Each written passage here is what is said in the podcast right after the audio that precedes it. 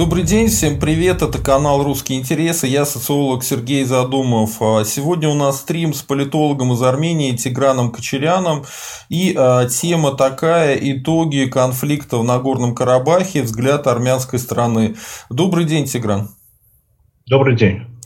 А, давайте, у меня первый вопрос такой. Какие наиболее важные итоги войны в Карабахе и Арцахе для армянской страны, на ваш взгляд? Ну, итоги э, очень утешительные для армянской стороны, для армянских сторон, я бы даже сказал, для э, Нагорно-Карабахской республики и для Республики Армении, потому что фактически э, 9-10 ноября э, был подписан, он так э, не говорится, но это фактически был акт о капитуляции и было передано Азербайджану без боя несколько районов Нагорного Карабаха, а затем, как оказалось, последние два дня э, существовала еще какая-то устная договоренность о э, демаркации или делимитации границы, в результате которой э, под угрозой оказалась безопасность Сюникской области Армении. Э, и фактически соответствующие после 9 ноября резко поменялась и политическая ситуация в стране, как вы знаете, постоянно проходят митинги протеста. Глобально все крупные э, институты, государственные институты требуют отставки Пашиняна. Пашинян в отставку не хочет. И вот э, с этим грузом проблем мы переходим в 2021. А насколько серьезная разница между э, взглядом э, Сарксяна, президентом Армении, и э, премьер-министром Пашиняном? Я, насколько знаю, первый президент, он, ну не первый президент, а Сарксян сказал, что необходимо сделать перевыборы, потому что ситуация изменилась, и Армения теперь другая страна, чем она была два года назад. Вот у кого сейчас больше поддержки в обществе? Алло? Так, у вас... Есть определенные, которые могут работать с обществом. Угу. Да, сейчас не вас слышно? слышно. Сейчас вас слышно, вас не было слышно какое-то время. Если можно, повторите с самого начала, что вы сказали. Да. Ну, про общество э, немного сложно говорить, потому что оно многослойно, и э, говорить от имени всего общества, особенно сейчас, очень сложно, потому что часть общества в трауре, часть общества политическая апатия, часть общества на улице, часть э, общества держится за государственную кормушку, часть общества ждет, когда откроются границы, чтобы навсегда уехать из страны. И поэтому как бы глобально, что думает общество, можно сказать, сложно. Вот про слои я могу сказать, каждый слой о чем думает общество. Э, ну, смотрите, президент страны, он э, заявил о том, что Пашинян должен подать в отставку, потому что э, ситуация и, и не находится, этого человека абсолютно он в каком-то политическом ступоре. Его ничего не интересует, кроме того, чтобы хотя бы еще один день усидеть э, на примерском кресле. И в результате Армения постоянно каждый день что-то теряет. Да, это может быть села, это могут быть города, это могут быть районы, это опять-таки может быть безопасность Уника, дальше это может перекинуться на Вайодзорскую область в районе Джермука, дальше это может быть Вартенис, э, Тавушская область, да, фактически все приграничие с Азербайджаном сейчас находится под угрозой, потому что пересматриваются все все границы. То есть то, что было по факту после войны, и когда каждая сторона занимала определенные высоты, даже если они находились на территории другого государства, чтобы обеспечить безопасность своих сел, сейчас это все э, пересматривается и пересматривается в основном в пользу Азербайджана.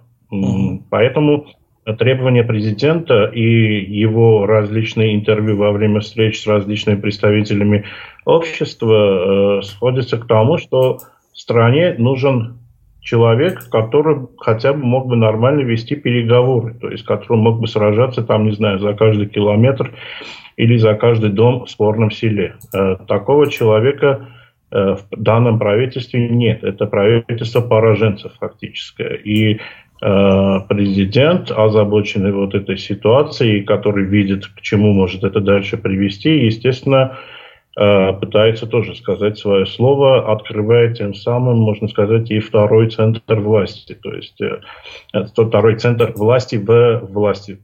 Извините за такой каламбур. А, и посмотрим, что будет твориться, потому что я опять-таки сказал, что практически все государствообразующие институты, в которые входит, например, и президентский институт, они требуют отставки Пашиняна. Отставки Пашиняна даже требуют э, нациеобразующие институты, например, оба католикоса, и Эчмиацинский, и Антильский, они потребовали тоже отставки Пашиняна. То есть все понимают, что э, данный человек, э, данный субъект не находится в надлежащем психологической а, а, пребывания, я уже сказал, Пашиняна, это территориальные потери. А после открытия границ это будет еще огромные демографические потери, потому что э, тех же жителей Сюника, да, Капана, Гуриса, при прилегающих сел, им трудно будет убедить оставаться в своих селах, когда в 100 метрах, 500 метрах стоят азербайджанцы, когда э, несколько километров э, межгородских, даже, можно сказать, государственной трассы переходит под контроль Азербайджана, вот этим людям очень трудно будет объяснить, из каких побуждений они должны оставаться там, зная, что в любой момент их могут взять в плен, похитить их скот, расстрелять их дома, и что они будут уязвимы, если начнется очередной вооруженный конфликт. А то, как Пашинян умеет защищать э, своих граждан, мы уже увидели во время войны. То есть э, сейчас в основном всех такое состояние, что либо что-то должно поменяться наверху, либо этот человек не может гарантировать безопасность своих граждан, потому что война показала это. И война показала также, что Пашиняну плевать и на количество жертв, и на всякие знаковые, предположим, сакральные для армян города, как, например, город Шуши. Ему абсолютно на это наплевать. Его интересует только власть, и его интересует э, его физическая безопасность. Больше его ничего не интересует. То есть человек абсолютно отрезан от реалий, и ему кажется, что он до сих пор может управлять страной. Хотя, опять-таки, те люди, которые понимают, в каком состоянии государство, какие бы даже у них не были взаимные противоречия, все они дружно требуют отставки Пашиняна. А как проходит сейчас обмен пленными? Это часть соглашений. Там все в порядке? Вы знаете, вот э, касательно обмена пленных, да, вот фактически Пашинян э, э, порыве, капитуляционном порыве подписал, например, сроки сдачи Карвачарского района, Агдамского района, Кашатарского района, да, там, не знаю, соответственно, 20, 25 и 1 декабря. Э, но почему-то забыл э, указать э, срок, когда должны быть возвращены все пленные. Я вам честно скажу, по той информации, которой я владею, армянская сторона не занимается пленными на уровне правительства.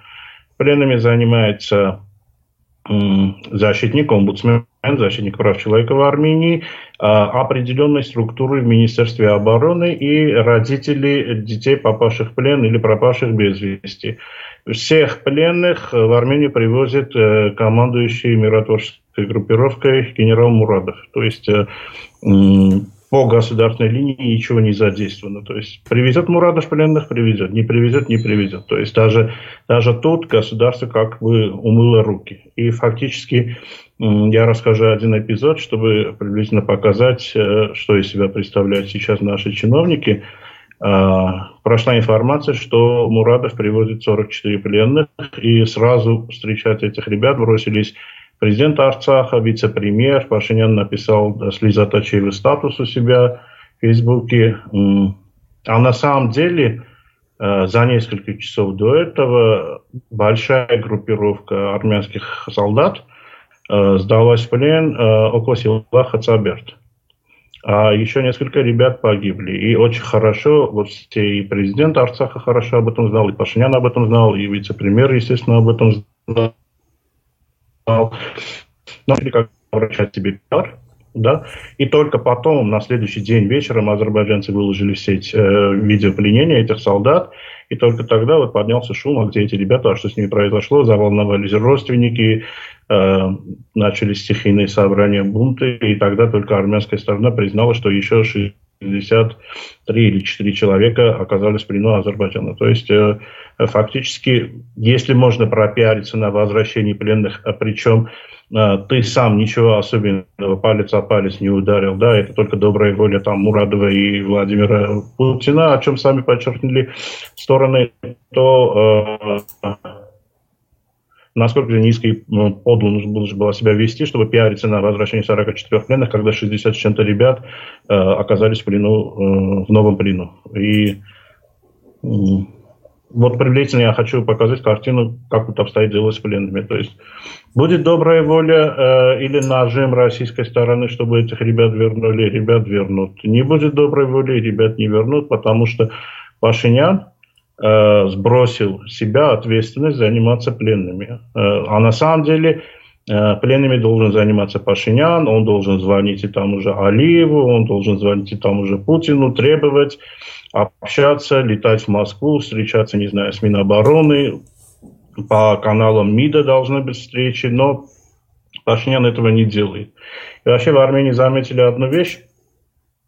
Пашинян любит бросаться с обвинениями на оппозицию внутреннюю, но уже полтора месяца он молчит э, и ни разу не высказался в ответ на оскорбление, которому его подвергает Ильхам Алиев. То есть мы все помним несколько видео записей, где Алиев откровенно издевается над Пашиняном, но Пашинян почему-то молчит, не находит себе мужества ответить э, и даже старается избегать очных встреч с Алиевым, будь это онлайн-встречи или будь это такие встречи, но э, с удовольствием набрасывается на оппозицию, обвиняя ее во всех грехах. То есть э, даже э, тут, да, то есть тот же Армен Саркисян, президент, когда говорит, что он хочет быть переговорщиком, даже в этом вопросе, да, нужен стране нужен переговорщик, неважно, это будет Армен Саркисян или еще кто-то другой, но человек, который не находится вот в этом психологическом ступоре, пораженческом ступоре, потому что Пашинян пленными э, не собирается заниматься для Пашиняна старается перекинуть эту ответственность. Возможно ли возвращение армянских беженцев на Горный Карабах, по крайней мере, в те оставшиеся территории, которые э, остались? Вы знаете, сейчас э, там и так все переполнено, потому что э, глобально э, Нагорно-Карабахская республика потеряла около 75% своей территории после войны. И э, Нагорно-Карабахская автономная область потеряла около половины своей территории. То есть э, там полностью Гадрутский район э, потерян, э, часть Шушинского, Мартунийского, Аскеранского. И всех этих беженцев нужно куда-то приютить, да, предоставить им жилье. Э, и поэтому сейчас э, та часть Арцаха, которая под контролем армян, осталась она как бы переполнена. И там сейчас резко взлетели цены на аренду домов, квартир, потому что мест как бы нет. Э, люди хотят вернуться, людей возвращают, но э, дополнительных э, инфраструктур пока что нет, и поэтому многие, например, застряли в Армении, часто находясь даже в тяжелом социальном положении, но все равно им некуда возвращаться в Арцах. Поэтому э, есть такая программа, что э, миротворческий контингент э, с помощью Российской Федерации и э, правительство Арцаха собираются возводить э, дома, модульные дома, очень быстрые, э, быстрые сроки, чтобы как-то приютить этих людей. Э, по возможному возвращению этих людей, предположим, беженцев из Гадрута в Гадрутский район, а смотрите, тут есть небольшой юридический вопрос, который должен быть урегулирован, но опять-таки это должен быть переговорщик, который понимает суть вопроса. В принципе, э, во всех переговорах э, принцип самоопределения наций и э, принцип территориальной целостности, они как бы фигурировали на одном уровне. То есть вопрос должен был решаться так, Карабахский, чтобы Э, не обидеть ни ту сторону, ни эту сторону. То есть надо было сохранить э, по максимуму принцип самоопределения и э, принцип территориальной целостности. Нагорно-Карабахская автономная область определялась, самоопределялась в определенных границах, которые мы называем Нагорно-Карабахской автономной областью, которые существовали до 1989 года. Сейчас часть этой территории находится под контролем Азербайджана. принципе, если будет нормальный переговорщик, и если э, все эти три стороны подключатся, э, при нормальных переговорах нужно обеспечить а. возвращение людей в места их проживания постоянного, б. Э, нужно обеспечить э, самоопределение Нагорно-Карабахской автономной области в тех границах, в которых это, они самоопределялись. То есть это немного сложный процесс э, по разным причинам, но э, э, вот этот люфт, да, э, есть. То есть если будет правильный подход к этому всему, если будут нормальные власти в Армении и нормальные власти в Карабахе, этот вопрос, мне кажется, имеет шанс э, решиться в положительную сторону для тех же гатрудских армян или тех же шушинских или мартунийских армян, которые сейчас э, вынуждены покинули свои дома. А, вот смотрите, Республика Нагорного Карабаха, она перестала фактически существовать, потому что статуса нету. А, вот оставшиеся территории, они юридически как-то защищены, или как азербайджанская сторона говорит, что оставшиеся территории, где, по-моему, даже войска, вот эта самооборона Нагорного Карабаха есть сейчас, а, то есть они тоже будут переходить под контроль азербайджанской стороны, там, хотя бы полицейские, или нет? Как это вообще все будет выглядеть? Не очень понимаю пока. Смотрите, на данный момент э, республика, непризнанная республика, так же непризнанная никем республика, продолжает существование. Э, государственные институты этой республики продолжают действовать. Э, армия Нагорно-Карабахской республики продолжает э, свою службу.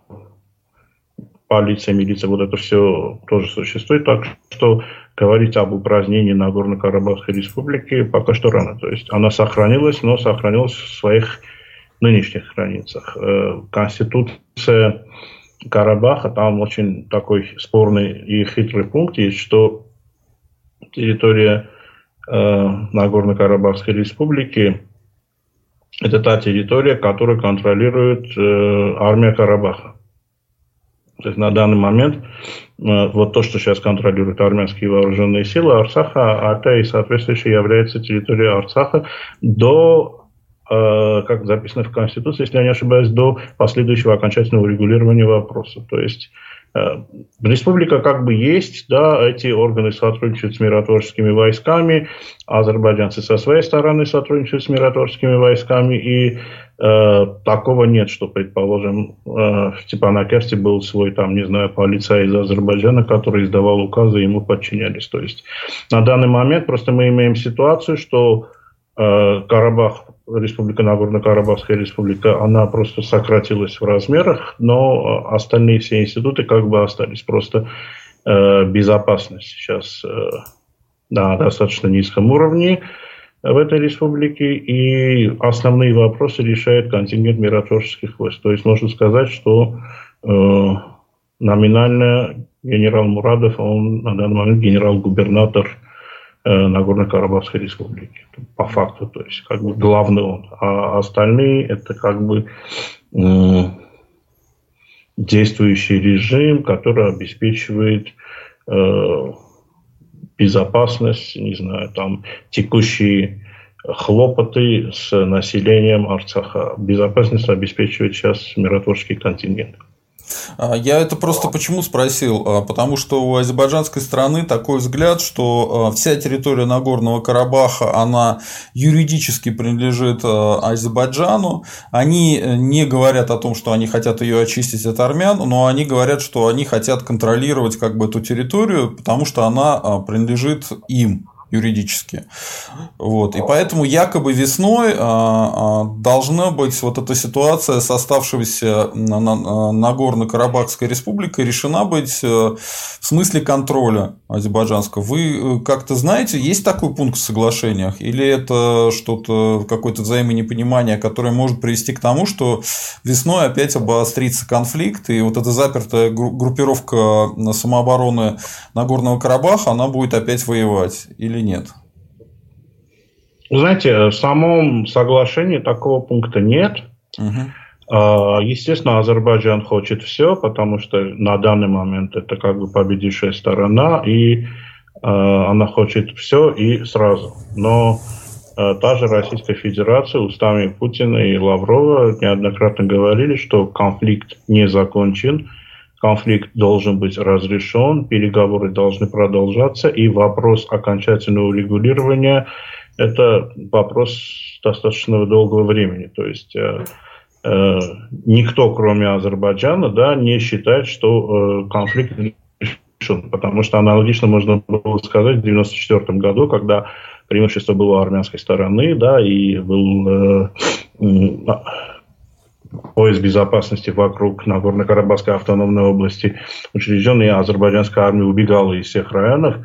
Даже тогда никто не говорил, что конфликт решен, потому что как бы все понимали, что когда-нибудь все должно быть очерчено, и э, армянское население Нагорного Карабаха должно понимать, оно э, будет жить самостоятельно, будет жить в составе Армении, будет жить в составе Азербайджана. То есть им нужно понять, эти люди, если будут знать, что они там Э, перейдут в статусе какой-то автономии в состав Азербайджана, э, очень хорошо знают, что делает Азербайджан с армянами, и неоднократно это было доказано. Естественно, что эти люди либо опять будут сражаться за свою независимость, либо просто уедут оттуда, потому что э, безопасное проживание армян Нагорного Карабаха это именно явилось причиной Нагорно-Карабахского, э, причиной Карабахского движения.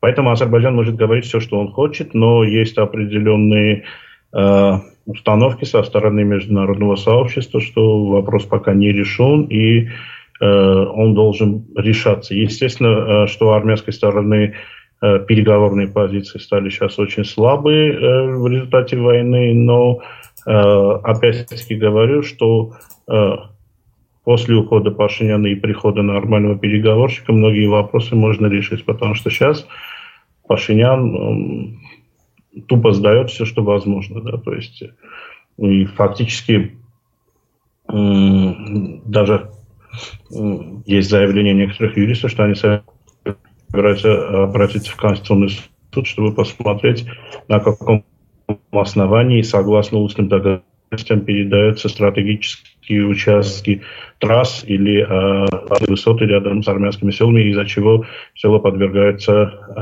опасности. Почему демаркация делимитации границ, согласно устным договоренностям, делается по GPS-навигаторам, а не по картам, предположим, того же Генштаба или Союзного кадастра или еще вот, э, различных организаций, которые э, тогда устанавливали вот эту границу. Почему решено именно делать под GPS, что э, становится полным расом, потому что глобально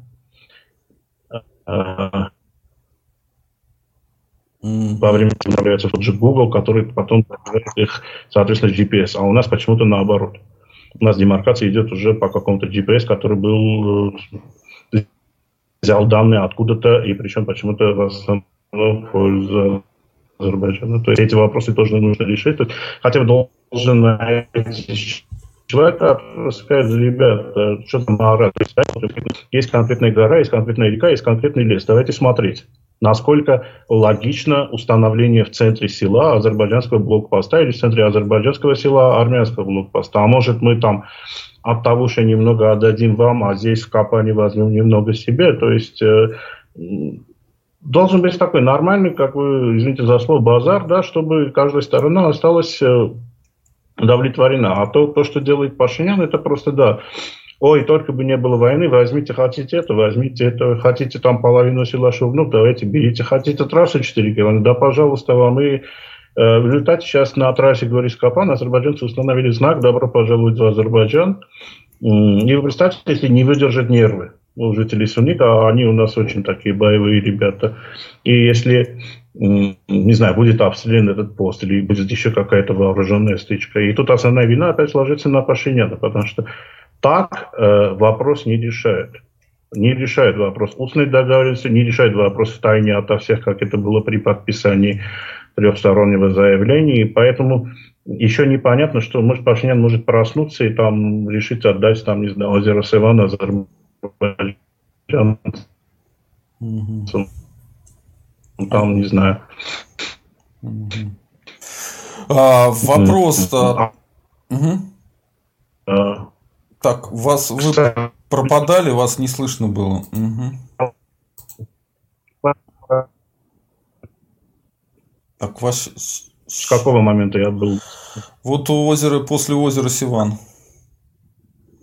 Ну, а после озера Сиван, смотрите, он может отдать озеро Сиван, азербайджанцам отдать атомную станцию туркам, да, и в таком пораженческом настрое, да, Пашинян способен на все. Поэтому Э, те волнения, которые высказываются относительно его адекватности, они справедливы. И поэтому вопрос э, ухода Пашиняна как можно быстрее, он, э, это не воля каких-то людей, которые рвутся к власти, а это воля армянской государственности. Потом... Угу. После него он хотя бы у него были какие-то стартовые позиции. Угу. А, насколько серьезно обвинение против а, Российской Федерации в предательстве и сговоры а, с Баку в Армении сейчас? Ну, пока не серьезно, но есть опасения, что Пашинян начнет гнать эту антироссийскую волну. Сегодня он уже успел отличиться в этом направлении. Опять-таки приплел апрельскую войну, опять-таки бросил э, упреки в сторону России, что, мол, э, вы заставляли нас сдать семь районов без статуса Карабаха, что это все было после апрельской войны, что Армяне, Армения была как бы пророссийской позиции, но это даже не учли со стороны России. То есть вообще э, тему апрельской войны 2016 года, эту карту Пашинян пытался разыграть уже в 2016 году, когда обвинял Россию э, в том, что э, война была спровоцирована Азербайджаном с ведома России и при поддержке потаканий молчаливым России. Э, даже для этого была создана специальная комиссия по сбору фактов, и они должны были обнародовать этот доклад в конце то ли сентября, то ли октября этого года, но просто из-за войны и из-за того, что произошло во время войны, этот доклад стал бы как бы бессмысленным. Но э, многие предполагали, что в этом докладе будет шпилька э, в сторону России. И сейчас Пашинян опять пытается вот как-то э, недвусмысленно на что-то намекнуть. Э, смотрите, Пашинян очень хорошо понимает, что э, э, как бы что как-то не получается вот, найти абсолютного доверия, даже, наверное, в плане своей собственной безопасности. И поэтому он опять э, в поисках, метаниях. И э, многие говорят здесь, что Пашинян пытается дотянуть до того, как Байден станет президентом и попытаться через э, свои, свою соросовскую братью как-то вы выйти на Байдена, обеспечить себе либо физическую безопасность, либо э, власть еще на некоторое время в Армении. То есть э, в основном затягивание Пашиняна, как одна из дежурных рабочих версий, затягивание Пашиняна связывает именно с тем, что хочет как-то э, достучаться до Байдена. Но э, насколько Байдена будет время, чтобы заняться Арменией, учитывая, сколько у него важных вопросов в повестке международной, это тоже вопрос. То есть если Пашнян думает, что Байден, там, не знаю, 20 января станет президентом и 21 пригласит его в Вашингтон, он ошибается. Но будет потеряно очередное количество времени для Армении. Mm-hmm. Но то, что есть вероятность, что э, западники, да, русофобы в правительстве Пашиняна э, попытаются что-то сделать, да, это есть. И, к сожалению, э, Пашинян сегодняшним своим э, статусом э, подтвердил вот эти опасения.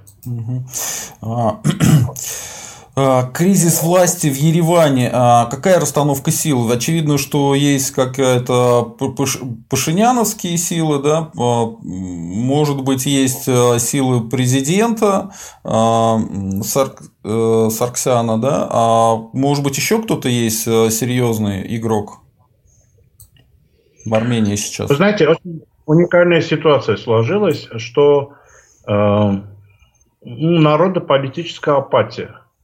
То есть народ не хочет выходить на улицу ни в основном за Пашиняна. Народ, это я как бы все общество говорю, да, но мы потом разделим это на определенные категории.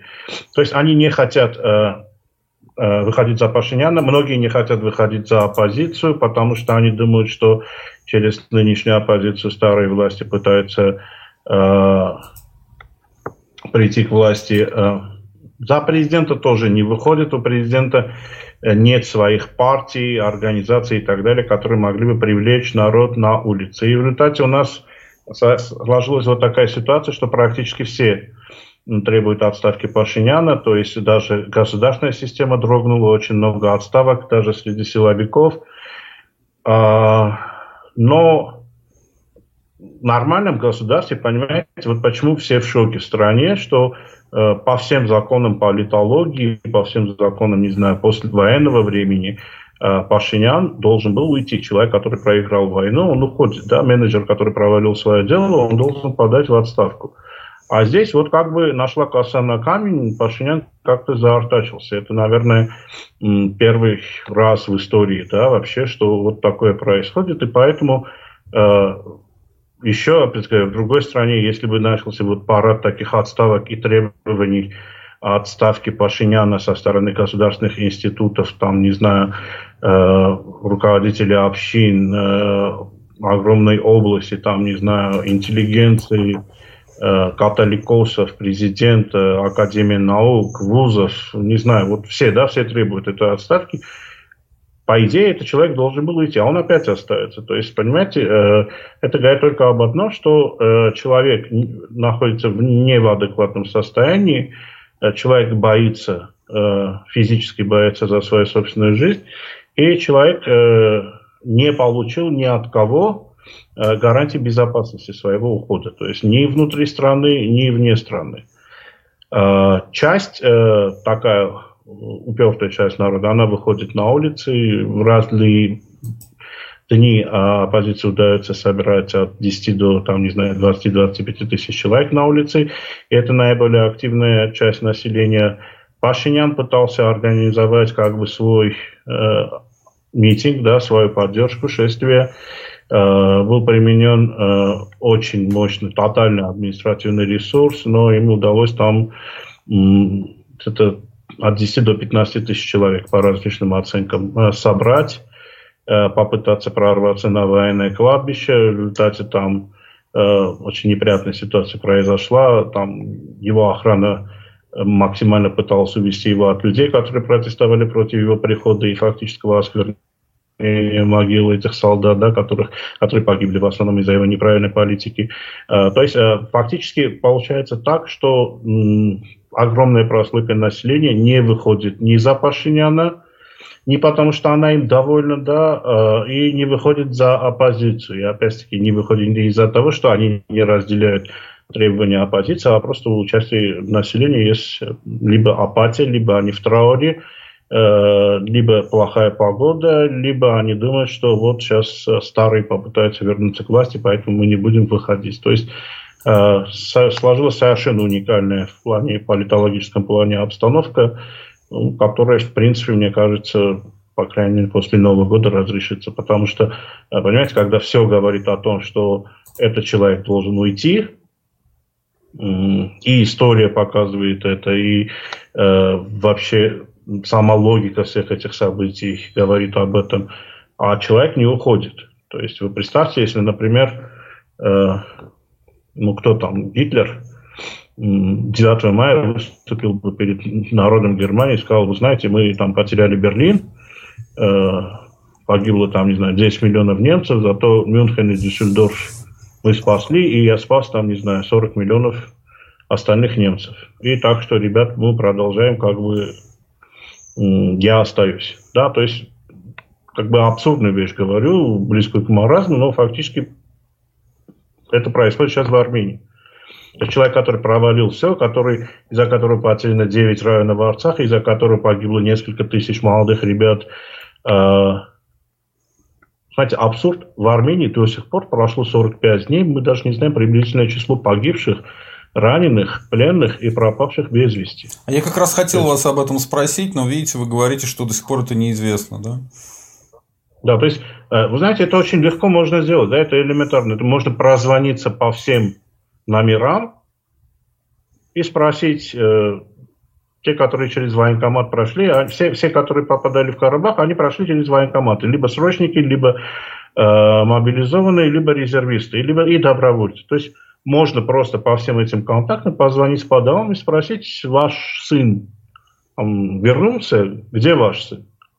И приблизительно понять количество. То есть э, э, э, об этом не говорится. То есть либо это саботаж, либо это специально говорится, потому что чтобы народ не узнал реальные э, и сказать катастрофичные цифры. В результате этого, смотрите, армия обороны дает имена, сейчас, по-моему, около 2100 человек, известно.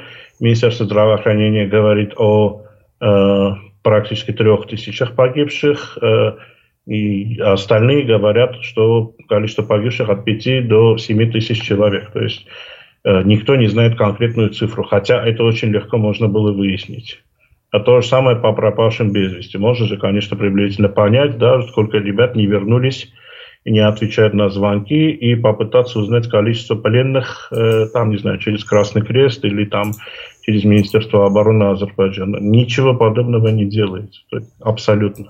Угу. Пашинян боится о чем-то говорить с азербайджанской стороной.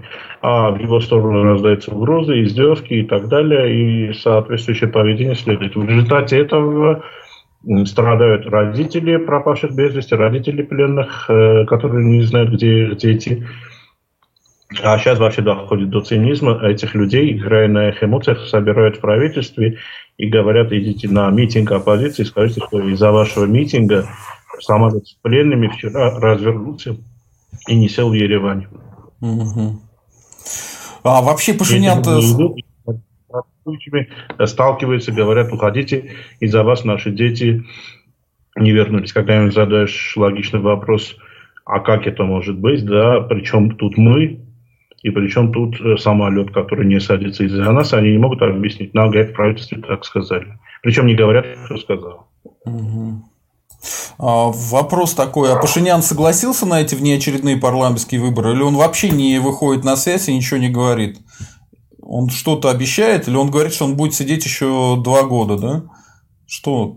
Какой у него ответ? Нет, Пашинян предлагает провести, Пашинян предлагает провести неочередные выборы, но условие такое, что он должен оставаться премьер-министром до этих выборов, да, и э, так, тогда он согласен, чтобы были внеочередные выборы в 2021 году, э, и парламентская оппозиция, и вне парламентской оппозиции говорят, что сейчас вообще проводить выборы, это в таком состоянии психологическом, в котором находится нация подавленным, да, и э, особенно многие злые, да, фактически на Пашиняна. Представляете, предвыборная кампания Пашиняна. Час Пашинян – Э, выходит в народ или идет куда-то в сопровождении нескольких сот охранников из ФСБ и из полиции. То есть он окружает себя плотным кордоном. Как может этот человек проводить предвыборную кампанию?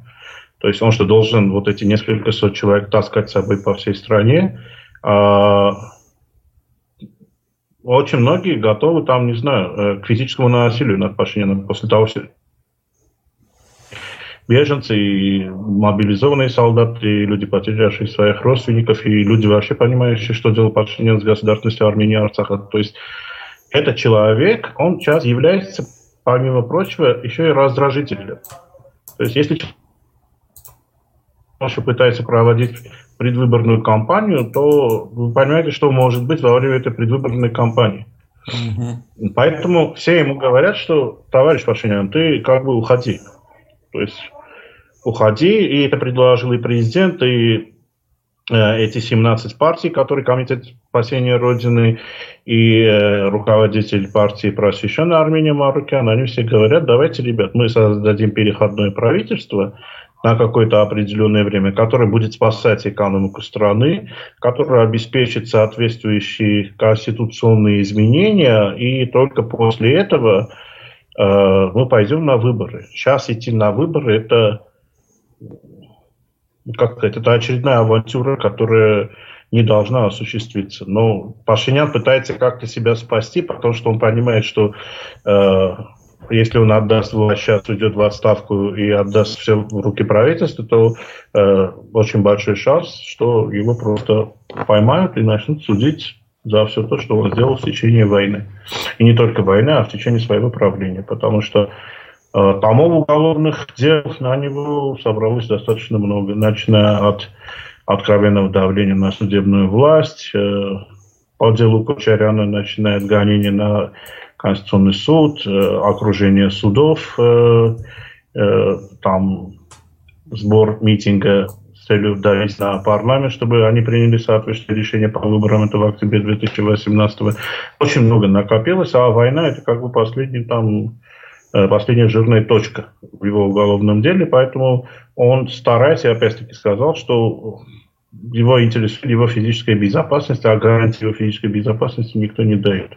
Угу. Или таких гарантий, чтобы он был выбором. Поэтому он хочет идти на выборы, э, будучи премьер-министром. Угу. А какие Но политики... он тоже это доступно. Значит, он два года не протянет. Угу. А какие политики сейчас вызывают доверие у армянского народа, если можно, с фамилиями и партиями?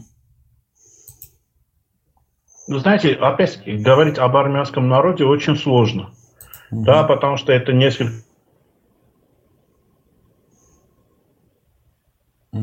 Угу. Так скажем, ни Пашинян не вызывает особого доверия, да, то есть э, есть, я могу назвать имена, но это не будет означать, что каждый из них как бы может вызвать абсолютное доверие. То есть есть крупные игроки на поле. Это и Пашинян, это и Царукян, это и Вазген Манукян, это и Роберт Кочарян, может и Карен Карапетян, предположим, бывший премьер Армении, присоединится ко всему этому. Э, есть, есть определенные кандидаты, но сейчас э, опять ситуация не та, чтобы выборов, потому что, смотрите, один раз выбор не мы, а э, граждане Армении в целом э, под эйфорией, да, то есть э, в декабре 2018 года, когда наделили э, практически абсолютно конституционным большинством э, Пашиняна в парламенте Армении, в результате чего пожизненно эти плоды. Сейчас фактически опять будет э, у народа состояние уже обратной эйфории, да, подавленное состояние э, пораженного да, проигравшему народу, который будет идти на выборы, который тоже не в адеквате. Плюс ко всему этому э, добавится тяжелая экономическая ситуация и прочее, и постоянная угроза э, очередной войны э, с уверенностью, что она будет проиграна, потому что у власти остается Пашинян. В этом состоянии идти на выборы нельзя. То есть это э, если были бы какие-нибудь такие политические врачи, которые бы запрещали эти процессы, вот они бы запретили, потому что делать такое это э, практически равносильно самоубийству. Поэтому то, что предлагают все более-менее находящиеся в адеквате стороны, начиная от президента, заканчивая представителями партии, это давайте сформируем э, правительство национального спасения, переходное правительство, которое будет заниматься тем, что а, э, будет вести нормальные переговоры с Азербайджаном, по пленным, по территориям, по демаркации, по делимитации. Б. Это правительство спасти экономику Армении от коллапса, который ее ждет. И С – это правительство обеспечить условия, в том числе соответствующие конституционные изменения, чтобы провести, там, не знаю, через полгода или год уже нормальные выборы, чтобы население не было ни под какой эйфорией, это будь победная эйфория или пораженческая эйфория. То есть э, это три главных пункта, которые должны быть сделаны. Э, идти на э, сейчас, в ближайшие полгода, это и как бы Пашинян не пытался это показать, что, вот видите, я говорю, я давайте пойдем на выборы, они не хотят. Это просто смешно, и это в стиле Пашиняна, это в стиле его манипулирования. Э, хотя, опять все прекрасно понимают, что э, выборы сейчас э, это авантюра. Сейчас угу. нужно спасать страну. А кто может войти в это правительство национального спасения? Знаете, имен пока не называется, но приблизительно ясно, что это будут не политические деятели, а это будут а, профессионалы своего дела, то есть там, не знаю, министр финансов профессионалом, зам, э, зам премьера тоже будут профессиональные люди. Там. То есть э, принцип строится не на партийной солидарности, а на том, что э, данный пост должен занимать человек, который э, показал себя профессионалом. То есть технократы какие-то, управленцы, да? Технократы-управленцы. Да, да, абсолютно почему кандидатура Арген Манукяна была приемлемой.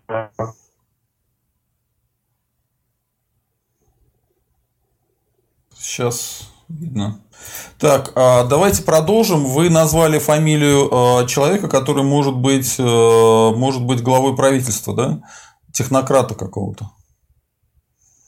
Я назвал Вазгена Манукяна, который был предложен от 17 партий. Угу, угу. И... И это человек, у которого есть соответствующий опыт создания структур с нуля и управления кризисными ситуациями. То есть он и создавал правительство первой армии, первой, э, первое правительство независимой Армении, он был первым премьер-министром. И человек э, в годы войны, в самое тяжелое время, э, создавал, ставил истоков создания а, организации армянской армии как структуры.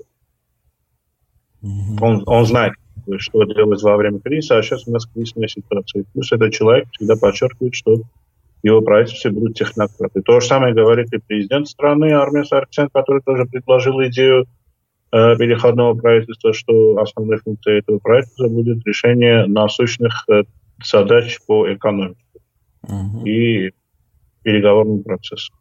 А, вот смотрите, азербайджанцы а, обвиняют российских миротворцев а, в том, что они пропускают армянские вооруженные силы через свои посты в Карабах, и что они там начинают накапливаться. Вот как относится армянская страна к таким обвинениям? Знаете, это не накапливание, это, во-первых, ротация идет состава, да, то есть э, те, которые, сейчас им были новый призыв, а люди должны демобилизоваться из армии, соответственно, часть уезжает, часть приезжает обратно. Там ничего такого нет.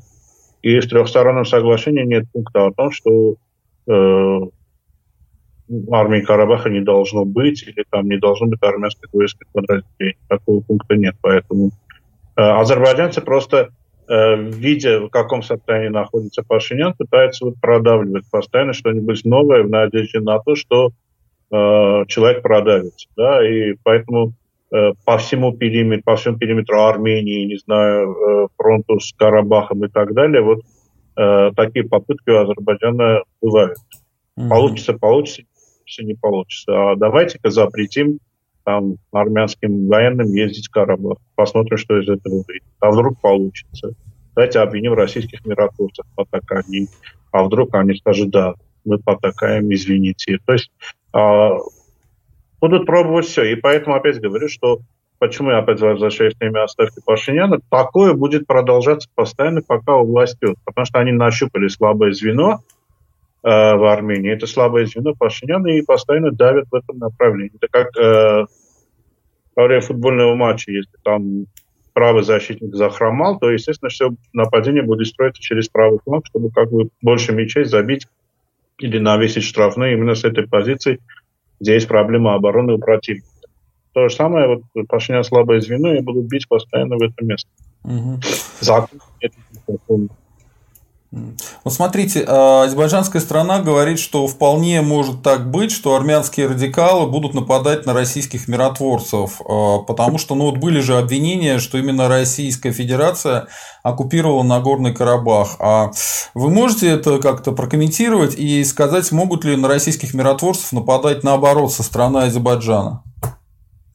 А вы знаете, со стороны, э, это бред, что армяне будут нападать на российских миротворцев. Э, полнейший бред, потому что все знают, что российские миротворцы обеспечивают безопасность э, армян Нагорного Карабаха, а сейчас э, российские пограничники тогда обеспечивают безопасность некоторых сел Сюникской области. Поэтому это бред э, полнейший, который даже не стоит комментировать.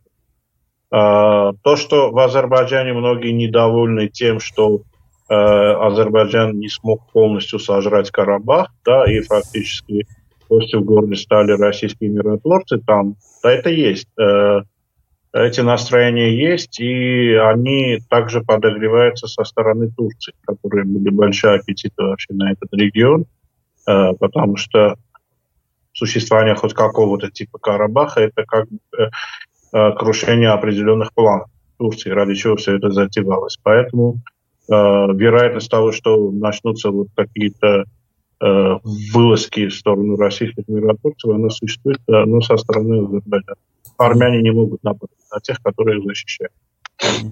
Как вы оцениваете возможность войны уже на территории Армении? Э, потому что э, ко мне в комментарии заходят, видимо, азербайджанцы, не знаю, не могу сказать точно, и говорят, что э, там еще какие-то есть территориальные претензии и так далее. Вот вы как оцениваете возможность того, что Азербайджан будет дальше воевать уже на территории Армении? А, вероятность есть достаточно большая, что Азербайджан и Турция попытаются в случае ослабления позиции Армении или России, особенно э, в регионе, естественно, попытаются напасть и окончательно решить армянский вопрос и закрыть вот эту линию Турана, да, которую э, пресекает Армения а, со своим сюнитом. То есть дать вот эту сцепку Турция, Нахчеван, Азербайджан и далее Казахстан и по этому направлению турановскому, о чем мечтает Турция, естественно, что они попытаются. На данный момент им мешают русские, которых военная база в Армении и большое представительство уже в Карабахе.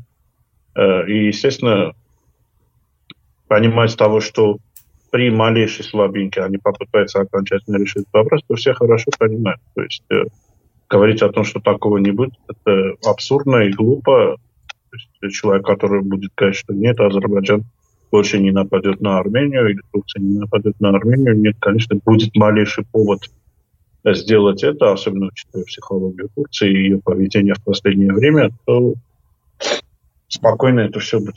Угу. А есть, могут ли... А... Угу. Да-да-да, продолжайте, пожалуйста. Не, все, то угу. есть я высказался. А может ли Армения и Азербайджан а, жить в мире? Вот как-то, поскольку Армения сейчас находится в слабом состоянии, она потеряла территорию, Азербайджан, наоборот, победил и получил, наверное, большую часть того, что хотел получить. Могут ли они э, как бы оказаться в мире, заниматься торговлей друг с другом и больше военные конфликты, наоборот, не проводить друг с другом? Или это нереально, невозможно? Как вы считаете? Это ваша оценка. Это реально под принуждением некоторое время, да, вот предположим, Э, соберутся такие большие дяди скажут, все, вы, в общем, живете и больше не ссорите и так далее. Но, э, как показывает практика, при малейшем ослаблении контроля, естественно, опять этот конфликт возобновится, потому что если раньше у Азербайджана были претензии в результате проигрыша войны, да, определенные свои территориальные, сейчас то же самое появилось у армян. То есть э, при малейшей возможности армяне, армянская сторона постарается вернуть и Гадрутский район, и Шуши, и улучшить свои позиции вокруг э, суннитских. То есть э, говорить о мирном сосуществовании пока что пока что очень рано. Может быть, какой-то вариант э, нового Советского Союза, и тогда, может, что-то попробуют сделать, там, не знаю, говорю чисто абстрактно, какая-то общая территория, и там будут такие республики, просто квазиреспублики. Может быть, как вариант тогда. Но сейчас в данном состоянии нет. Это угу. Война начаться в любой момент, то есть в зависимости от того, попытается ли э, армянская сторона отбить потерянное, или Азербайджан попытается добить. Окончательно этим решить вопрос Карабаха. После того, как а, Армения, несмотря на союз а, с Российской Федерацией, потерпела поражение, нет ли желания ориентироваться на другие страны в мире вот после прошедшей войны у армян? Армения не потерпела поражение из-за того, что находилась в союзе э, с Россией. Более того, что именно Союз России остановил Азербайджан и Турцию от нападения на саму Армению и Э, капитуляцию уже самого армянского, самого государства Республика Армения. То есть э, э, давайте это сразу поймем, да, что э, плюс э, в основном почему проиграл Карабах и проиграла э, Армения вовлечена в Карабах, об этом уже все говорят, что и с самого начала было сказано, что есть проблемы, которые нужно решить, и они были нерешаемы, и российская сторона пыталась предотвратить территориальные потери армянской стороны, но Пашинян этого не слушал или всегда опаздывал со своим согласием. И в итоге Россия сделала все, что могла. Как союзник она помогла по максимуму. Но все протянутые руки России частично были отвергнуты Пашинян. А тот же Путин сказал, что, извини, если ты не признаешь Карабах, э, сам не признаешь Карабах, э, как я могу вмешиваться в территорию, которая не признана никем? Как Россия могла там зайти в Карабах и начинать воевать со стороны Армении? Если бы Армения признала Карабах, тогда, может быть, была какая-то возможность э, для России там, вести миротворческий контингент пораньше или начать антитеррористическую операцию. Ну, Армения не дала этого И поэтому фактически Армения осталась один на один с Азербайджаном и Турцией. Ну, говорить, что Армения вместе с Россией воевала и проиграла, нет, это абсолютно неправильно. И э, те люди, которые пытаются гнуть эту линию, они, э, в принципе, действуют в направлении того, чтобы поссорить Армению с Россией. Mm-hmm. Россия как союз вела себя идеально и даже больше, чем это. Ну, э, не все зависит от России. Если а... Россия предлагает, это отвергается, тогда это уже другое. А вопрос, а, очень большая диаспора у армян есть во всем мире. Во Франции, в США они особенно большие, да, диаспоры. А, как-то они влияют на ситуацию в стране сейчас после вот этой всей истории или нет? Не, очень мало влияет. Э, Все-таки самая такая действенная диаспора в Армении это российская диаспора, потому что она как бы ближе и она больше, и она как бы свежее, да, потому что э, американская диаспора, она в основном все же это люди, которые там э, век назад э, бежали из Турции э, и поселились там, они мало связаны как бы с нынешним менталитетом нынешней Армении. Да, конечно, очень много людей уехало в последние годы, тоже в США, но костяк диаспоры, менталитет американской диаспоры, он другой. Менталитет российской диаспоры, он совсем свежий. Это те люди, которые даже так сказать, человек, который живет в России, армянин, он не считает, что он живет за границей. Он многие ментально еще находятся в одном пространстве, и он думает, вот сейчас куплю билет, через два часа окажусь на родине. У многих семьев, э, у многих родителей здесь, да, то есть, э, э, и поэтому они больше переживают за страну и на большее способны, большее способны сделать. Те диаспоры, конечно, опять очень безграмотно были использованы во время войны. То есть было очень глупо э, требовать от них. Например, Пашнян просил их идти и перекрывать улицы. Да? То есть на большее, как бы люди шли, перекрывали какие-то улицы и не понимали, зачем они перекрывают, потому что никакие вопросы не решались. Но, но в этом и есть, понимаете, э, как бы это сказать, нужно понять, что Пашинян, он деревенщина, да, даже в этом вопросе.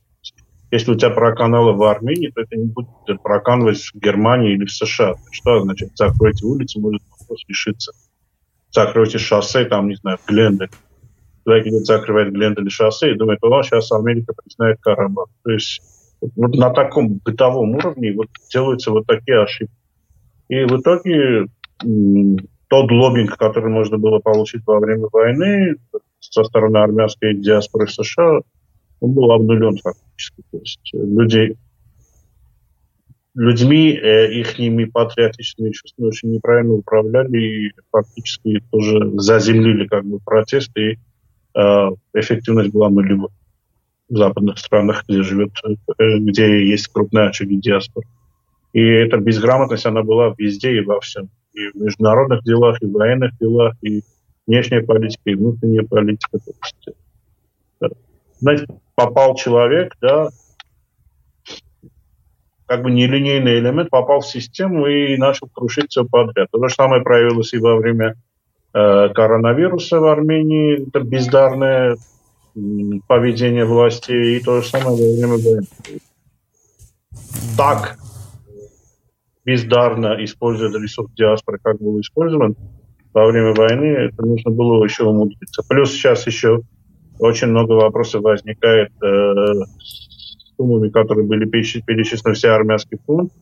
Аястан, около 170 миллионов долларов, из которых часть, оказывается, правительство забрало, чтобы погасить свои какие-то текущие задолженности. Представляете, э, собирают деньги на, на вооружение, на вооружение, на амуницию, предположим, на, ну что-то для Карабаха, для беженцев, на одежду и так далее, а правительство решает взять часть суммы и закрыть свои какие-то минусы. И плюс сейчас очень многие смотрят, что э, в том же Карабахе, предположим, продовольственные пайки раздают Красный Крест, э, миротворцы ремонтируют дома, школы и так далее. У многих возникает вопрос, а для чего мы собирали эти деньги? Где эти деньги? И ответа как бы не дается. Даже этот вопрос поднял президент Армении Армен Саркисян, который председатель попечительского фонда, говорит, куда эти деньги ушли, давайте аудит сделаем, давайте посмотрим, что случилось с этими деньгами. Это тоже очередной удар по доверию диаспоры. Mm-hmm. То есть э, Пашинян, он в такую сферу не залез, он эту сферу разрушил. Да? То есть э, был древнегреческий царь Мидас, который к чему бы не прикасался, это превращалось в золото, а Пашинян к чему прикасается, это превращается, я просто не хочу это слово говорить. Mm-hmm. Ну, понятно, понятно. Но, Понятно. А, у нас э, масса вопросов от наших зрителей. А, есть и азербайджанцы, поэтому это там, сами понимаете, э, как это может звучать. Две, две секундочки, можно? Да, конечно. Так. Народ, пишите свои вопросы. Э, донатами вопросы засланы буду в первую очередь зачитывать, а так пойду по порядку. Если успеем, то успеем. У нас еще где-то минут 30-25 э, максимум. Поэтому очень долго сидеть сегодня не будем. Да-да-да. А, хорошо, давайте начнем тогда вопросы из чата задавать. Я напоминаю, что у нас есть и армяне, и азербайджанцы, и русские в чате. Поэтому вопросы могут быть такие вот э, характерные. Да? Так, а вот э, Ир э, Ф спрашивает, представьте себе Армению без Карабаха, дружащую с соседями. У вас граница с четырьмя странами, с тремя у вас проблема. Не лучше ли было дружить и ни на чью землю не претендовать? Вы э, Карабах не могли заселить, а вы еще на пол Турции и часть Грузии претендуете помимо Карабаха. Алло. Ну, знаете, Карабах это я не говорю какие-то сверхпатриотические вещи, и там, не знаю, во мне не бьет патриотия через край. Карабах – это армянская земля. Они очень давно живут армяне, и они имеют право там жить, потому что они живут там веками. Об этом даже говорил и Путин. Uh-huh. То есть люди, почему началась война в Карабахе, люди решили защитить себя от этнических чисток. Люди видели, что творилось там, не знаю, в Армяновском районе, люди видели, что случилось с армянами на Хчевыне, где они оставляли даже большое количество. И они поняли, что просто они были более такие упертые, что они решили, что они должны жить на своей земле и защищаться до конца. Поэтому и произошла война. И Карабах, э, мы Карабах для нас это то же самое, что там Сюник, Тавуш или другие области Армении. То есть это место, где живут армяне, и которые должны иметь право жить там. Э, независимость, почему был поднят вопрос независимости Нагорного Карабаха? Потому что другой гарантии безопасности населения этой страны, этой части территории нет. Просто физически нет. Потому что все хорошо знают, что если Карабах окажется в лапах у Азербайджана, армяне там жить не будут. То есть их либо выгонят, либо вырежут, либо еще что-то. То есть на данный момент говорить о совместном существовании с людьми, которые там, не знаю, режут головы, фотографируются, там, не знаю, избивают пленных, заставляют их говорить различные фразы, и с этими людьми невозможно на данный момент жить. То есть нужно дойти до этого. Когда это будет, это вопрос. Но сейчас отказаться от Карабаха ради хорошей жизни откажемся от Карабаха, завтра тяпнут Сюникскую область, послезавтра тяпнут Цеван, послезавтра, там через три дня тяпнут Дайд. Сам Алиев говорит, что Ереван – это азербайджанская земля. О чем мы можем думать? Да, отдать Карабах и ждать, когда Алиев придет э, за Ереваном. То есть люди, которые внушают такую мысль, они хотя бы должны обратиться к своему президенту и сказать, Ильхам Гейдарович, а можно как-то не говорить о том, что там Ереван – это азербайджанская земля если ты хочешь, чтобы Карабах хоть как-то карабахцы подумали, что можно жить в Азербайджане. А они слышат, что после Карабаха будет там, не знаю, Сюника, а потом будет Ереван. Посмотрите на их карту, которую они вообще рисуют. Людей пропадает малейшее желание хотя бы думать о возможном вопросе существования Турции и Азербайджаном без Карабаха. И вообще Карабах – это часть нашего идентичности. Это и исторически, и культурологически, и так далее. Это неразрывная цепочка. Это как Армения откажет от своего дитя.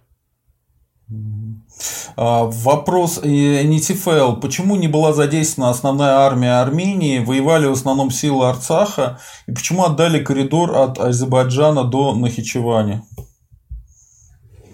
Это все нужно обратиться к Пашиняну, потому что эти вопросы возникают.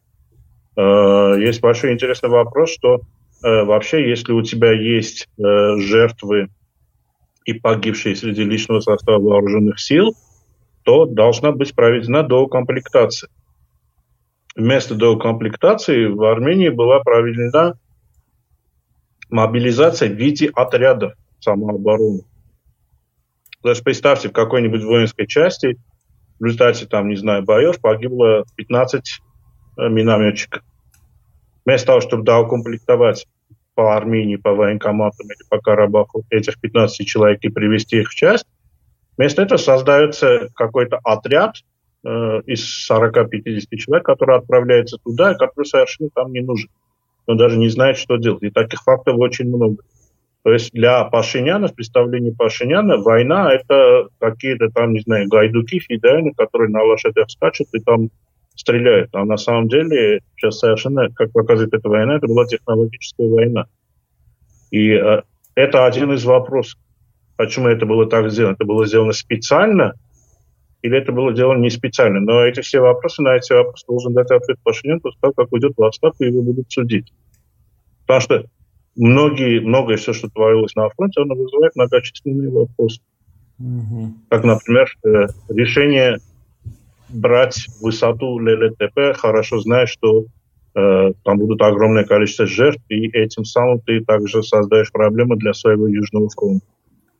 То есть э, это еще очередной вопрос. Э, почему э, вместо того, чтобы э, начинать укреплять позиции, видя, что э, у тебя проблема трещины на Южном фронте, которая углубляется, и ты приблизительно понимаешь, куда это будет идти, почему не были созданы соответствующие укрепления в очень быстром времени, почему дорога на Шуше оказалась фактически свободной. Да, почему, предположим, э, не пошла укомплектация э, составами частями, там, не знаю, третьего корпуса Армении, четвертого корпуса Армении, пятого корпуса Армении. Очень много вопросов возникает. Э, почему Арейка Артинян говорит, что 10 дней он просит э, людей у Пашиняна, и тот им их не посылает. В чем эта проблема? Что в конце концов случилось с Шуши, да, почему Э, вот тот ручеек, по которому азербайджанцы медленно прибывали, не был заминирован, не был взорван, не был уничтожен. Почему разрешили накапливаться азербайджанскому спецназу непосредственно от Шуши? То есть вопросов очень много. Почему сейчас? Э, вы смотрите, что э, говорят наши государственные лица, министр обороны и Пашинян. Выходят в эфир и говорят, что мы ни сантиметра от Сюника не отдали, это все гнусные инсинуации, это оппозиция, это азербайджанцы, они брут и так далее. Э, давайте посмотрим, номинально они правы, но смотрите, дорога Капан-Горис, 4 километра, которая у села Бурутан, э, по GPS они попадают на территорию Азербайджана. Номинально и контроль за этими четырьмя километрами отдан Азербайджан. То есть ни сантиметра сюнникской земли не отдано. Но в результате чего люди из Гориса просто не смогут больше ехать в Капан безопасно. Э, отданы стратегические высоты около Капанского аэропорта. Капанский аэропорт находится на территории Армении, напротив, через 100 метров, холм, который находится на территории Азербайджана. Вопрос. Не отдан ни сантиметр э, Капанской земли. Но будут ли летать самолеты там? Будут ли люди, которые живут непосредственно близости от Капанского аэропорта, жить там, зная, что грубо говоря, нужно запустить в них камнем с азербайджанской стороны.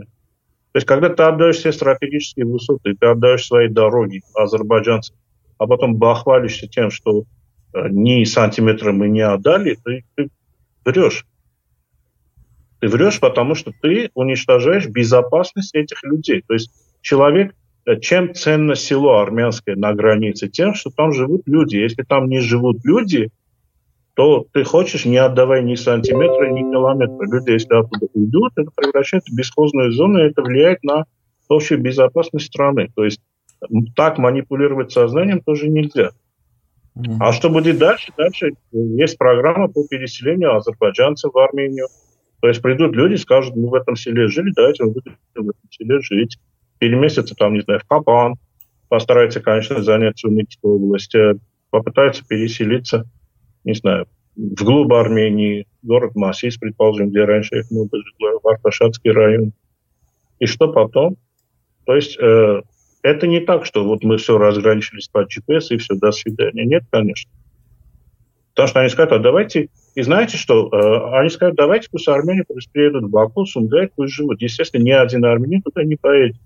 Но своих они держали до сих пор около 200 тысяч беженцев на птичьих правах в Азербайджане. Я скажу, давайте, дуйте в Армению, мы еще вам будем приплачивать там 200 долларов в месяц, будете заселяться там тех селах, в которых мы скажем стратегических, и они заселят. И что потом? И потом очень многие стратегические районы Армении перейдут под их контроль тоже. Предположим, э, тот участок, те, который планируется передать, чтобы там была построена дорога или железная дорога, соединяющая Нахчевен с Азербайджаном, э, вокруг нее в этой инфраструктуре будут задействованы азербайджанцы, жители сел Сюника, которых вернули и все, понимаете? То есть э, вопросов очень много. И надо это все останавливать. К сожалению, многие люди до сих пор очарованные, не знаю, чем харизмой Пашиняна, хотя никакой харизмы там нет, они продолжают потакать захвату Армении, не понимая, что творится. И завтра, когда э, намазы, этот азан будет звучать непосредственно рядом с их домом, где-то в Масисе, Арташат или Капане, они только очухаются, но тогда будет очень поздно. И я не знаю, сколько людей следят за эфиром, но я обращаюсь к тем армянам, которые до сих пор там любуются Пашиняном, и там, не знаю, тельняшку для него, ребята, остановитесь. Завтра это будет с вами, завтра вас выгонят из своего дома. Потом вы будете очень горько сожалеть, что вы это, нападали на оппозицию, защищали Пашиняна и так далее. Это, это вот этим разграничением не заканчивается. Опять-таки говорю, Азербайджан как победившая сторона и Турция как страна, протек... устанавливающая протекцию над Азербайджаном, они будут делать все, чтобы проглотить Армению и все, и решить свой вопрос, свою пантуранистскую программу. Угу. А, а, по мнению гостя, должна ли была Россия закулисно надавить на Азербайджан, поставив ультиматум с Ираном? В первую очередь, используя нажим экономический на огромную диаспору в России, которую можно прижать. Вы знаете, Россия вела себя достаточно правильно во всем этом конфликте. Да, у нее был очевидный союзник, Армения, который, ну, она помогла всем, чем смогла, и даже больше, я это уже сказал. Но еще нужно было не терять возможные рычаги давления на Азербайджан, потому что отдать Азербайджан Турции – это фактически создать себе новый фронт на Северном Кавказе, через Дагестан, Чечню и так далее. То есть здесь нужно было быть очень осторожным и откровенно вступать в конфликт вооруженный с Азербайджаном, мне, мне кажется, России не стоило. И фактически э, то, как они вели себя, сейчас помогает решать очень много вопросов тоже и в плане Армении. Э, надавить через Иран на Азербайджан. Смотрите, Азербайджан э, более независим как субъект международного права, чем Армения, если честно, да, потому что, по крайней мере, есть у него источник доходов, который помогает ну, не зависеть, предположим, от тех же нефтепродуктов или газа, как это случае с Арменией. Чем может давить Россия, кроме того, ну, надавила бы на диаспору, чтобы получила ничего глобальным образом. То есть э, Россия, естественно, знает, как давить на Азербайджан и какими методами, но э, давить, смотрите, давить на Азербайджан, но с другой стороны, Армения как бы особо э, не выражает готовности э, помогать российским интересам в Южном Кавказе. То есть, опять-таки говорю, Россия предлагает что-то, Пашинян обычно затягивает, 2-3 дня, а потом только приходит, когда уже ситуация на фронте меняется. И постоянно это было так в течение практически полутора месяцев в течение войны.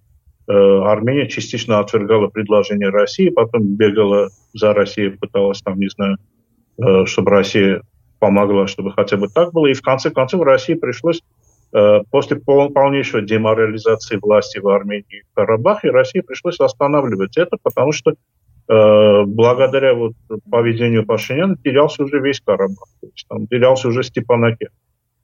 И фактически вот там Россия, да, проявила себя, которая, а, остановила эту войну, и, б, хотя бы с помощью России какая-то часть Карабаха осталась полунезависимой, так сказать. Потому что то, что делал Пашинян, в результате его политики мы теряли Карабах полностью. И Россия также помогла как приостановить продвижение Азербайджана вглубь территории Армении. То есть те люди, которые говорят, что Россия ничего не сделала, нет, Россия на самом деле делает очень много, даже больше, чем на э, Касательно Ирана, да, очень хорошая тема, в двух словах скажу. Армения сделала все, чтобы Иран никак не помог Армении. Иран несколько лет предупреждал Армению, что не надо открывать посольство в Израиле. Посольство в Израиле было открыто. На что дальше можно было надеяться с Ираном? Э, я вам скажу еще очень интересный факт. Всплыл когда началась война, э, иранцы попросили правительство прислать кого-нибудь, какого-нибудь переговорщика из правительства, э, чтобы обсудить некоторые вопросы, потому что зона конфликта как бы непосредственно связана и с Ираном. И знаете, кого им прислали? А, крупнейшего олигарха, владельца крупной сети супермаркетов. Он пришел в посольство Ирана и сказал, вот прислали меня на переговоры, и в Иране, представляете, страна э, древняя, древняя страна с традициями и так далее, дипломатические всякие такие э, э, вопросы. И при, приходит олигарх, говорит, давайте говорить. Понимаете, это как бы оскорбление в иранскую сторону. То есть Пашинян сделал все, чтобы за Армению, грубо говоря, никто не вписывал. И почему Иран должен был лезть, защищать Армению или еще что-то сделать, если Армения наплевала на Иран, а что в Израиле? Более того, мы открыли посольство в Израиле и взамен не получили ничего от Израиля. То есть хотя бы можно было бы торговаться, хотя бы так, чтобы Израиль, предположим, прекратил поставки беспилотников и других каких-то систем вооружения в Азербайджан. Или дал бы нам коды, с помощью которых можно было посадить эти беспилотники. Этого же не было сделано. Более того, мы успели послушаться из Китая. Мы вступили в Всемирный альянс церквей, который защищает уйгуров. То есть какой-то даже поддержки от Китая в Совете Безопасности тоже нам не светило. То есть человек конкретно, я не знаю, по дурости или специально сделал так, чтобы на стороне Армении никого не было. Только позиция России, которая, невзирая на вот все это поведение Пашиняна ради сохранения своих э, стратегических интересов в этом регионе, э, сыграла как бы свою игру и помогла э, спасти хотя бы часть Карабаха и часть населения Арцаха, чтобы они могли жить там, да, это тоже есть. Но зачем, э, знаете, давайте говорить э, правду. То есть зачем стране помогать кому-то, который не просит этой помощи и м, отвергает эту помощь. То есть, зачем, как можно обвинять страну, которая э, в плохом союзничестве, если ты сам э, отвергаешь протянутые руки? Угу. Я не защищаю Россию отнюдь, но опять-таки поведение армянского руководства в этой войне показало все, что если можно было нашкодить где-нибудь какие-нибудь отношения с какой-либо страной, это было сделано. Угу. А, вот люстровый монстр. А попробую еще раз. Как прокомментируете заявление азербайджанского эксперта из прошлой передачи? У нас был азербайджанский эксперт э, Резван Гусейнов о возврате азербайджанских беженцев и плюс азербайджанской полиции в Карабахе, начиная с весны. Ну, я частично вам задавал этот вопрос, вы ответили, что ничего про это не знаете, так? Не, я тоже ничего про это не знаю. Такого нет. Угу. Нигде не прописано появление азербайджанской полиции в Карабахе. Может быть, азербайджанская полиция появится в Гадовском районе или в городе Шуши, да, который находится под контролем Азербайджана. Но ничего такого, что азербайджанские полиции появятся на улицах типа на и будут там регулировать движение или ловить э, карманников, э, такого нигде не прописано. И, э, это абсурд на данный момент. Хотя, если Пашинян будет так продолжать, может его нагнут и на это. То есть э, я не отрицаю, то есть фактически такого нет, но если будет продолжаться вот эта политика прогибания под всеми азербайджанскими требованиями, там не только полиция, не знаю, конкурсы красоты проводить, там, не знаю, э, фестивали Мувама Степана Перти. То есть э, все зависит от, от степени толерантности Пашиняна. Mm-hmm. Одно хорошо, хотя бы, что практически после вчерашнего интервью э, главы Совбеза Арцаха Виталий Баласанян, хотя бы там появилась какая-то надежда, что, по крайней мере, внутри Карабаха многие вопросы будут решены, и конец этому бардаку наступит. Очень хорошее интервью было. Дай бог, чтобы все то, что наметил Баласанян, оно свершилось. Тогда будет намного легче и в переговорах, и в дальнейшем существовании э, Нагорно-Карабахской республики. А, еще раз спрашивают, но мы в прошлый раз об этом говорили, э, почему не был э, признан Нагорная, Нагорная, Республика Нагорного Карабаха самой Армении. Вы уже на это отвечали, что это вопросы для армян в Армении. Насколько я помню, все правильно? Э, смотрите, появилось очень много новой информации после всего этого, да, о которой можно уже говорить, потому что она фактически стало достоянием публичной э, публики. Э, в концепции армянской концепции э, безопасности и вообще, э, если начинается война, э, и она длится более 7 дней, Армения должна была признать Карабах соответствующе и обратиться э, за помощью э, в ОДКБ к России, не знаю, к другим союзникам и так далее, чтобы они либо признавали, либо помогали. Этого не было сделано. Э, был, не было это сделано с умыслом, потому что это, это было прописано. То есть э, э, у нас в 2015 году были штабные учения, все, и это все конкретно попутно было сделано. То есть если больше недели длится война, Армения должна признавать Арцах. Это не было сделано. Э, почему? Вот тут возникают вопросы.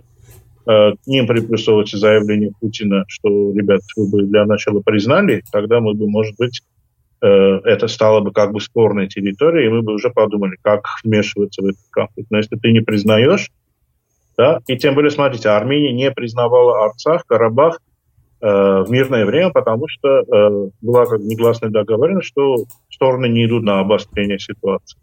Но если война, и война уже длится достаточно долгое время, то да, естественно, нужно было признавать. Почему Пашинян это не сделал, не сделал ли это на зло России, или были у него какие-то надежды, что он победит в этой войне, неизвестно как. Вот, опять-таки, это все дело будущего суда над Пашиняном, когда он подробно должен ответить на все вопросы. Может, опять-таки, это было сделано не специально, а по глупости. Может, это была преступная халатность, может, это незнание каких-то процессов, может быть, э, ему неправильно докладывали. Но это все должно выясниться, потому что Вопросы есть очевидные. Да? Один из очевидных вопросов, почему, если в концепции было записано признание Арцаха Армении, почему оно не было признано? То есть на все эти вопросы он должен дать ответ. И поэтому э, вопросов вот много. Дай бог, чтобы он начал отвечать как можно быстрее. Не врать, а именно в суде отвечать конкретно на все поставленные вопросы. А, вот еще, видимо, азербайджанец. А, Арас а, Гахраманов. У меня есть вопрос. Если армянские Физули, Агдам, Джабраил, Зангелан и остальные районы, а, почему вы тогда их разрушали?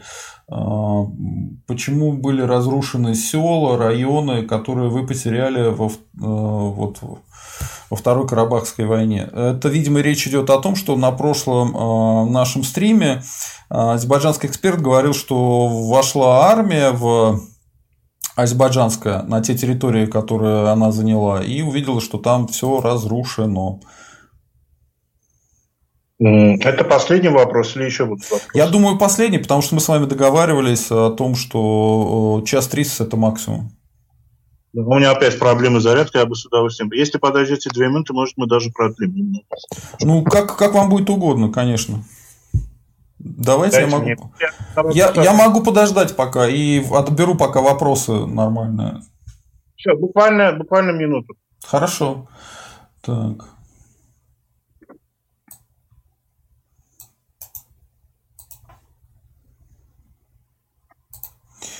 Народ, готовим вопрос сейчас, э, потому что потому что э, совсем немного времени осталось, и если не зададите, потом не получится уже задать. Так. Э, Все, я готов. Угу. А, вот э, с, мне повторить снова вопрос? Не-не-не, это отвечаю угу. уважаемым юзерам. А, почему было так? А, во-первых, нужно учесть, что э, в этих местах проходили бои, и часто бои проходили за каждый дом. То есть, э, если мы сейчас на место новых боев пойдем посмотрим, или на то же Степанакерт, там тоже достаточно большие разрушения. То есть, э, говорить о том, был этот дом разрушен после войны или до войны, это нужно конкретно по каждому селу или по каждому э, городу смотреть, да, то есть почему там, не знаю, Изули был разрушен, или там почему Зангелан был разрушен, или почему там м, другие. Э, это война, и э, естественно, что может часть домов была разграблена, потому что, я вам скажу, даже были очень такие печальные факты, что э, люди, которые покидали Карвачевский район, Кельбаджарский, как говорят азербайджанцы, а, приезжали из Армении другие люди, и которые видели бесхозные дома, думали, зачем добро пропадать, давайте возьмем, как бы у своих забирали. Там двери, окна, крышу разбирали, то есть мы думали, все равно это сейчас идет к азербайджанцам, зачем мы это оставляем. То есть, э, естественно, что были вот такие э, солдаты удачи или там, не знаю, люди в целях наживы, которые ездили туда, чтобы там, не знаю, пустое село, э, давайте его там ограбим, разграбим. Это все есть. Но нужно обвинять огульно, что вот, мол, все грабили и так далее. Тоже нужно посмотреть конкретно, какие были бои за каждое село, за каждый район, за каждый город, и от этого делать соответствующий комментарий. Угу. Я лично вам скажу, моя позиция такая, что э, не надо было этого делать, потому что просто психология, вот во время психологии войны там совершенно меняется. То есть ты берешь село, потом думаешь, что а вдруг оно перейдет обратно, давайте я лучше сожгу, сожгу эти дома, чтобы они обратно не достались. То есть ты не уверен, что, предположим, за Ангеланский район в течение 30 лет будет находиться у тебя. И поэтому ты взял эту деревню, да, а потом ты думаешь, что должен отступить и там ничего не давать врагу. Как армяне, предположим, Карвачевского района сжигали свои дома, чтобы они не достались азербайджанцев. Вот э, такая психология, понимаете? Сейчас мирное время мы говорим о чем-то, может там осуждать, можем гневиться, но когда человек находится на поле боя и заходит в данное село, и предсказать его поведение очень сложно. Естественно, я, я был бы за то, что, предположим, ну, не надо сжигать, если нет военной необходимости сжигать село, да, то есть не надо его Угу. А, вот э, спрашивает, есть ли опасность распада армянского государства по аналогии с курдами и последующего присоединения к соседним государствам с такой слабой экономикой, с нулем союзников и настолько слабой армией? Совсем мрачные вопросы пошли. Да, мрачный вопрос, но такой вероятности нет. Э, ноль союзников такого нет. У Армении есть союзник и достаточно такой внушительный союзник – Армения распадаться не собирается на части, потому что Армения это моноэтническое государство, и э, нет э, такого фактора, который бы заставил Армению разделиться. Да? Нет в Армении понятия даже, там, не знаю, бедного севера, богатого юга. То есть э, монолитное государство. То есть либо оно вообще исчезнет, либо оно войдет в состав какого-то крупного государства, союзного, предположим, по союзной системе, либо продолжить свое существование. То есть э, разделение Армении не предвидится. Угу.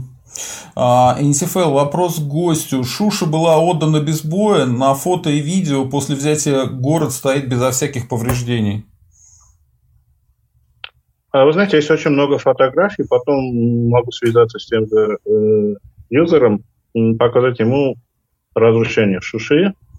Э, потому что и азербайджанцы, и потом армянские силы, они наносили артиллерийские удары по предположительным скоплениям азербайджанцев, либо то есть определенные разрушения в городе есть, но сам э, город был взят фактически без боя.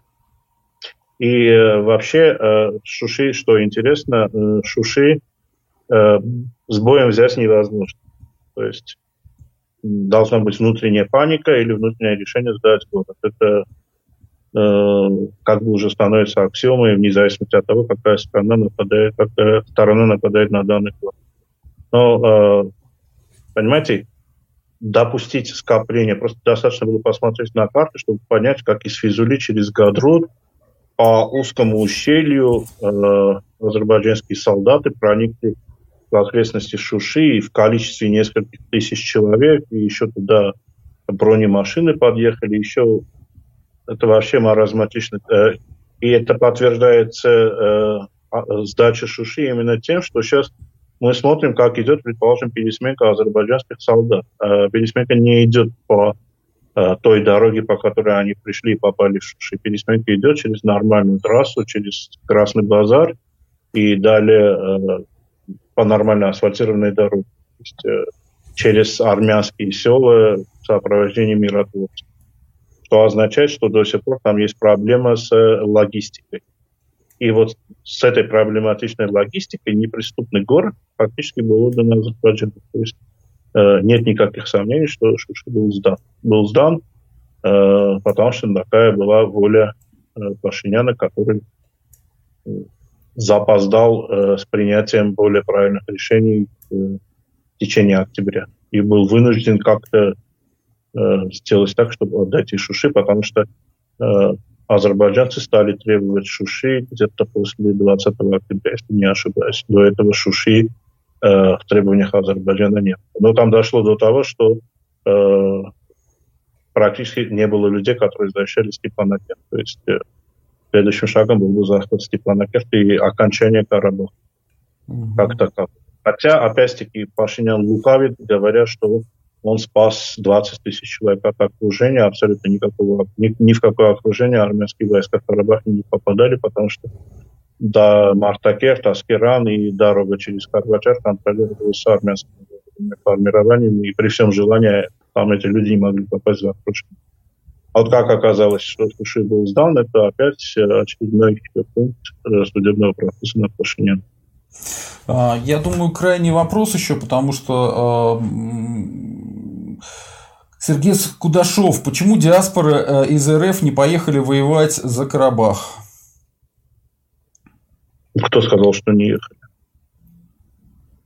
Ну, очень это... много людей поехали, очень много людей ждали, когда Но опять говорю, была глобальная проблема – с э, правильным набором людей, опять говорю, укомплектации. То есть э, фактически больше поощрялось создание вооруженных отрядов, гайдуков и даинских, чем э, укомплектация. То есть были российские армяне, которые были на позициях, э, приезжали также из Абхазии люди, приезжали из Крыма люди, приезжали из разных, там, из Пятигорска люди, то есть а российские армяне были там и в достаточном количестве. Но опять-таки э, они были в составе каких-то отрядов, а не были укомплектованы. Например, успех э, армянской армии в Первой Карабахской войне начался после того, когда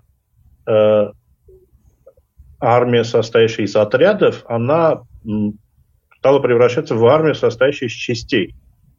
То есть соответствующие военные части появлялись, военные подразделения формировались, и там уже это не было, что вот это село, 50 человек из этого села идут в бою, то есть 20 человек из этого села э, шли в пехоту, 10 в артиллерию, там, не знаю, еще 10 э, в ДРГ и так далее. То есть э, успех пришел тогда, а сейчас пошел обратный процесс. То есть сейчас э, армия, армейские подразделения укомплектованы, они почему-то Э, не укомплектовывались в случае потерь, а появлялись какие-то непонятные отряды людей, которые там добровольно пошли служить. И э, в этом и была основная проблема. Потому что если ты теряешь минометчиков и не набираешь их, да, то есть у тебя может быть 20 минометов, и ты не сможешь стрелять по врагу. И вся логика была в этом. Ну что ж, большое спасибо, это было очень интересно. А, с нами был Тигран Кочерян, на канале «Русский интерес» и я, социолог Сергей Задумов. Спасибо, что вы ответили на наши вопросы. А, надеюсь, э, все-таки будет мир э, и каким-то образом все-таки Армения и Азербайджан будут жить в мире рядом, потому что, я так понимаю, следующая война, она только хуже может сделать Армении, насколько сейчас ясно. Спасибо вам. И вам спасибо. Спасибо, до свидания. Свидания.